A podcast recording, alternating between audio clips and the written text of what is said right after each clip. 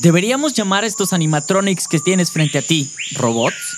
La programación es esencial para entender el funcionamiento de un robot, y esto da un amplio rango de posibilidades de lo que es o no es un robot.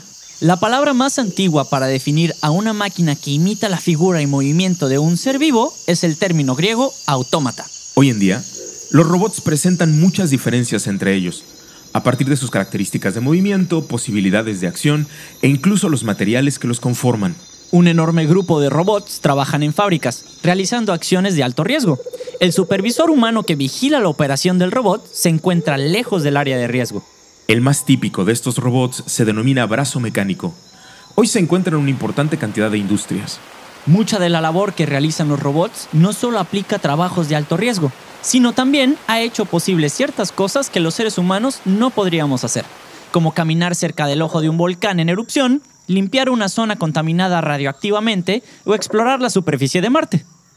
Los robots han sido representados de muchas formas en diversas expresiones culturales, desde Citripio y Artudito de la Guerra de las Galaxias hasta el T-2000 formado con metal líquido en Terminator. Desde los protagonistas de series como Westworld o Perdidos en el Espacio, los robots han sido parte también de muchas obras literarias.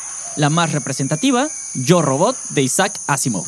La investigación sobre la programación y creación de robots más avanzada hoy día se realiza en el Laboratorio de Inteligencia Artificial del MIT, que incluso tienen un área específica sobre humanoides robóticos. En Japón, diversos proyectos proponen robots como mascotas diseñados para calmar el estrés e incluso para explorar las interacciones sociales y emocionales entre el robot y su dueño humano. Hoy la robótica explora muy diversos campos de acción y de diseño, proponiendo esquemas sobre el futuro de las máquinas, en especial con el enfoque en la autonomía. ¿Consideras que los robots deberían ser autónomos? ¿Invertirías en la industria robótica? ¿Qué otros robots, aparte de nuestros dinosaurios, conoces?